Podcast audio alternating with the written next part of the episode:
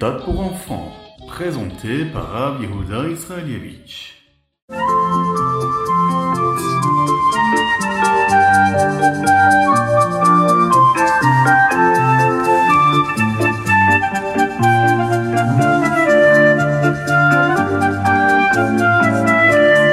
Bonjour à tous, infiniment heureux de vous retrouver pour partager avec vous le Chitat du jour. Aujourd'hui, nous sommes le mercredi, Yom Revi de la parashat Pinchas.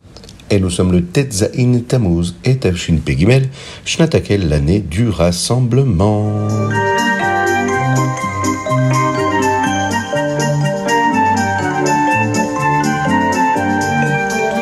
Et nous allons démarrer par le Chumash. Aujourd'hui, dans le Chumash, nous allons terminer l'histoire des filles de Tselophrad.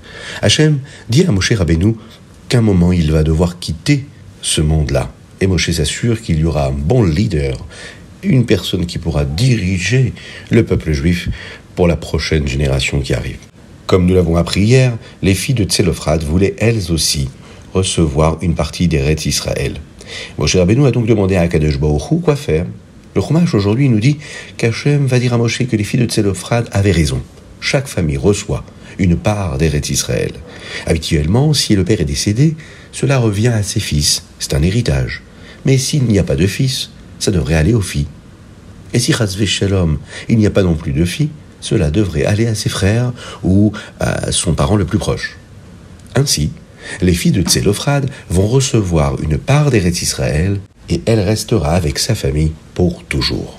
La Torah nous donne par la même occasion la mitzvah de l'héritage, comment transmettre un héritage dans une famille après le décès de quelqu'un.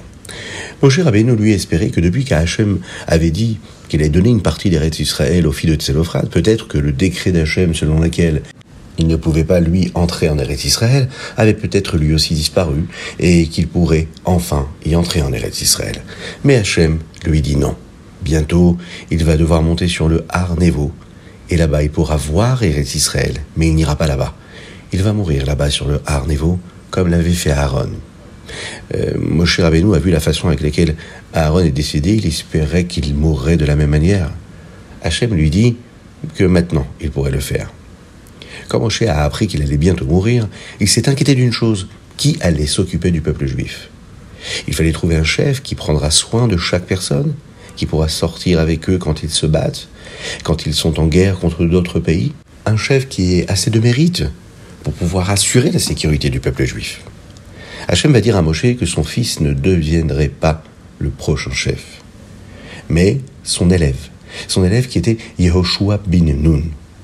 Hachem dit à Moshe de mettre sa main sur Yehoshua et de donner à Yehoshua certaines de ses forces spéciales qu'il avait, et Moshe devait montrer au Béni Israël qu'il respectait Yehoshua, afin que eux aussi l'écoutent lorsqu'il deviendra leur chef.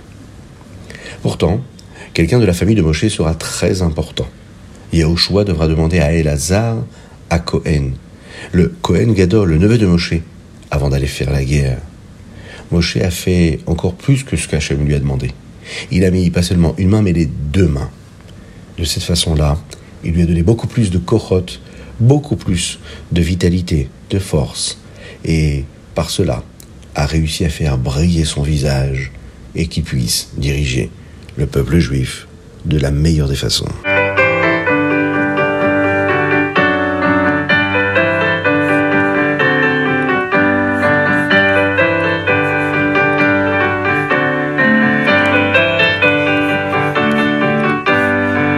Et nous passons tout de suite à notre Teilim du jour. Et nous lisons aujourd'hui les Teilim du Aïn Tet au P Bet. Dans le chapitre P Aleph, le 81, il y a le passage qui nous dit Tiku chodesh shofar ba yom chagenu chok l'Israël hu mishpat Yaakov. Ces versets parlent de la nécessité de sonner le chauffard. C'est la mitzvah de Rosh Hashanah. La Gemara le Talmud nous dit que ce verset parle aussi de la parnassa que chaque juif aura pour l'année à venir. On se pose la question dans la Gemara. Est-ce qu'un juif est jugé le jour de Rosh Hashanah? Est-ce qu'il est jugé chaque jour? Ou bien est-ce qu'il est jugé même chaque heure? Il y a un Mahamar du Admor Azaken, un discours chassidique du Admor Azaken sur la parashat Korach. Et aussi dans un kuntras, c'est-à-dire dans un recueil de discours du Rabbi Rachab, Rabbi Shalom Doper, qui est appelé le kuntras Humayan il est question de la compréhension que nous devons avoir sur cette question-là, de cette parnassa qui est jugée ou pas le jour de Rosh ou chaque jour. Et là-bas, il explique comment un homme ne doit pas se laisser avoir par les ruses du Yetzerara. On y explique que ce n'est pas vraiment un argument d'écouter le Yetzerara. Les différentes opinions de la Gemara sur le moment où nous sommes jugés parlent de choses différentes. L'opinion qui nous dit que nous sommes jugés Rosh Hashanah et Yom Kippour parle de la spiritualité. C'est-à-dire que on décide spirituellement ce qu'un homme va recevoir pendant son année. Il y a une autre opinion qui pense qu'on est jugé chaque jour ou même chaque heure. Eh bien là, nous parlons de la geshmiut, de la matérialité, sur la base de la façon dont nous agissons chaque jour et chaque instant. Il est décidé si cette force spirituelle que nous devons recevoir à travers cette parnassa matérielle va arriver, et est-ce qu'on recevra véritablement cette parnassa, cet argent-là? Ou bien est-ce que cela va rester seulement spirituellement pour le Gan Eden? Le Yitzhara, lui, essaye de nous faire croire que puisque de toute façon Hachem a déjà décidé à Rosh Hashanah et à Yom Kippour ce qui va se passer, eh bien, peu importe si on prie bien, si nous allons prier en minyan, ou bien si nous allons à un cours de Torah, ou bien si est-ce que nous faisons des mitzvot ou pas, le Yitzhara veut que nous pensions que ce que nous faisons chaque jour ne fait aucune différence, n'a pas d'impact, puisque ce qui a déjà été décidé a déjà été décidé. Mais, sur la base de ce que nous venons de développer maintenant, on peut comprendre que ce n'est pas vrai. Même si dans le ciel on a décidé qu'une personne devra recevoir beaucoup à Rosh Hashanah, il est question de spirituel. Et matériellement, physiquement, si un homme ne fait pas l'effort qu'il faut tous les jours pour recevoir la bracha d'Hachem, eh bien il ne peut pas recevoir cette bénédiction, euh, malheureusement, matériellement, physiquement. Mais ce qui est génial, c'est que l'inverse est également vrai. Même si quelqu'un n'est pas censé obtenir beaucoup de spiritualité le jour de Rosh Hashanah, parce que ça en a été décidé ainsi, eh bien avec la bracha d'Hachem aujourd'hui, avec la bénédiction d'Hachem, ce qu'on est capable de recevoir spirituellement peut se transformer en quelque chose de très grand matériellement et recevoir tout ce dont nous avons besoin. Donc, on comprend que chaque jour de notre vie et chaque heure, à chaque instant, on peut faire changer, euh, pencher la balance du bon côté et recevoir toute la bénédiction d'Hachem, si Dieu veut.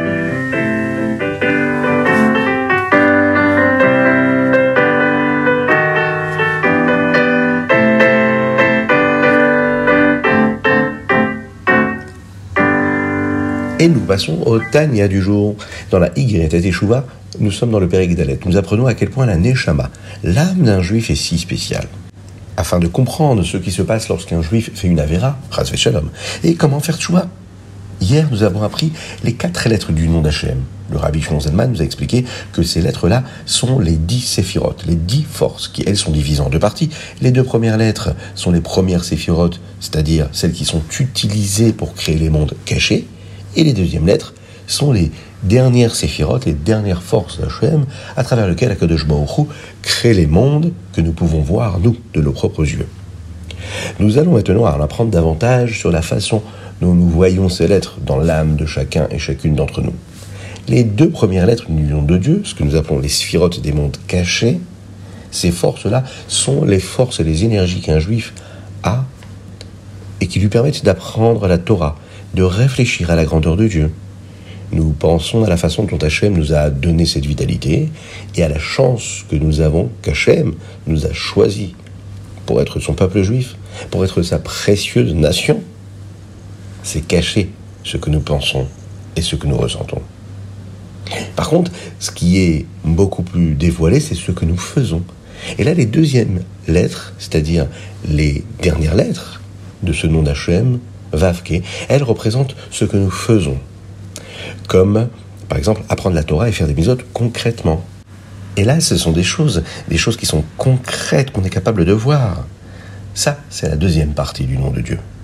Et cette deuxième partie du nom de Dieu apporte cette vitalité et nous permet, nous aussi, de vivre cette présence d'Hachem à travers tout ce que nous faisons.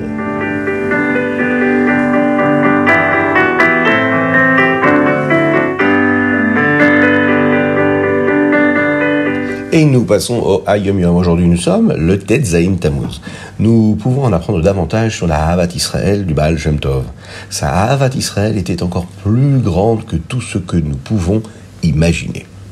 Le Maguide de Mezrich dit comme ça.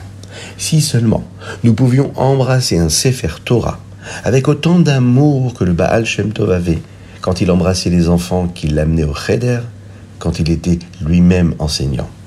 Vous le savez, avant que le Baal Shem Tov ne devienne connu comme un grand sadique, il a beaucoup passé de temps à aider chaque juif. Et il était considéré comme un homme a priori simple, il était mélamède, enseignant.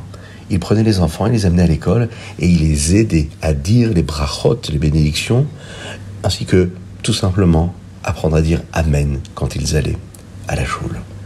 On peut apprendre de cet Ahavat Israël, de cet amour du prochain.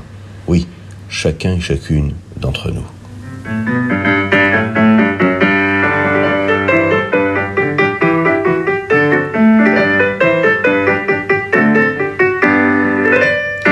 Et nous passons à l'étude du Rambam du jour. Aujourd'hui, nous sommes toujours dans les Ilchot Ichud.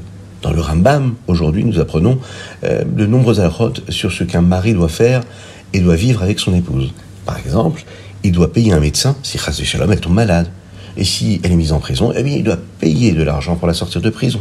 Il devra lui parler gentiment et jamais ne se fâcher avec elle. Nous apprenons également ce qu'une femme doit faire pour son mari. Le Rambam dit qu'elle devrait avoir beaucoup de kavod pour son mari, beaucoup d'honneur, beaucoup de respect, et faire de son mieux pour faire ce qui lui plaît. C'est ce que nous appelons l'harmonie et qui apporte le shalom, la paix et la joie dans le foyer.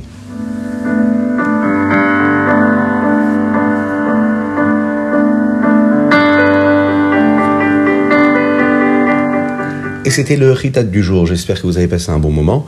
Je vous invite à le partager avec vos amis. C'est très important. Vous prenez, grâce à ça, une part dans le mérite de diffuser la Torah et la Chassidoute, et en particulier le Chitat, qui était la volonté du Rabbi Yosef Yitzhak, du Rabbi de Lubavitch actuel. Que Dieu vous bénisse et qu'il vous protège. La dédicace du jour, elle est pour la guérison totale et complète de Avraham Nissim Ben Sultana. Si vous aussi, vous voulez souhaiter un Mazal Tov pour un bon anniversaire, pour un mariage, pour des bonnes nouvelles, n'hésitez pas à le faire. Ou même si c'est pour une guérison totale ou Leilou Nishmat, envoyez-nous votre dédicace sur hitat.fr ou sur le WhatsApp du 06 61 76 87 70. Je vous dis à très bientôt, passez une excellente journée et qu'Akadosh Baruch nous envoie? Le Mashiach maintenant.